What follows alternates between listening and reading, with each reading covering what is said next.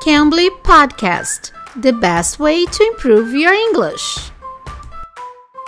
Oi, pessoal, eu sou a Teacher Kai. Estamos começando mais um podcast do Cambly. E hoje nós vamos falar com o tutor Kieran do Cambly, que ele vai explicar pra gente um pouquinho como usar o phrasal verb get over. Você sabe usar?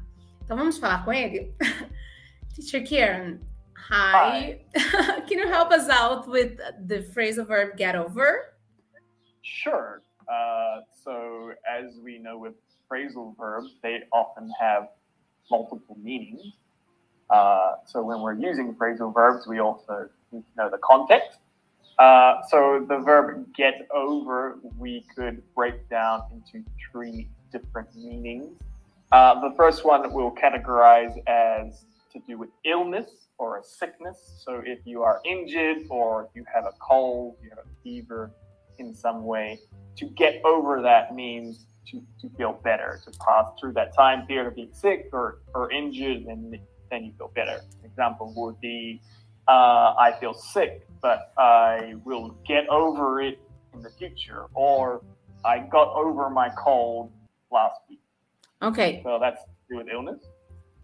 Então, pessoal, se eu for falar, usar para doenças, né? Então eu vou usar get over no sentido de melhorar, ficar melhor, né? É, se recuperar da doença. Então você usa esse phrasal verb, get over. Okay. Right. So it's similar to the word recover in English as well as a verb. So to get over is similar to the word recover. Uh, the second meaning can be uh, something more emotional. So when we recover from an emotional trauma or injury, or an injury such as a, a breakup. So I could say, oh, ha- have you gotten over your, your breakup with your boyfriend? And you would say, no, I, I, I still haven't gotten over my breakup with my boyfriend. You are still emotionally hurt by that. Agora é relacionado à parte emocional, né?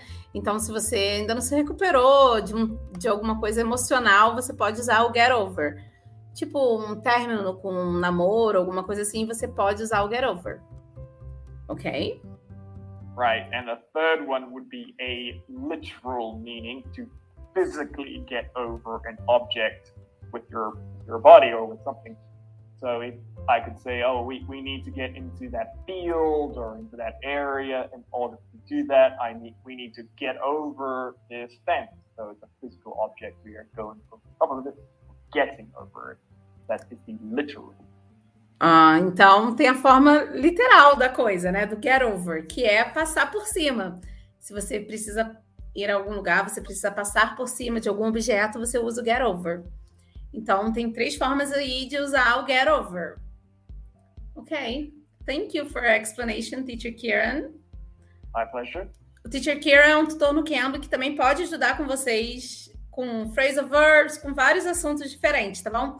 E se você quer conhecer o Cambly, você pode ter uma aulinha totalmente grátis usando o código TEACHERK, TEACHERK tudo junto, tá bom? Eu sou a Teacher K, espero vocês aqui no próximo episódio. Bye, guys! Bye, Teacher Kieran! Bye, bye! bye. you can! You can be!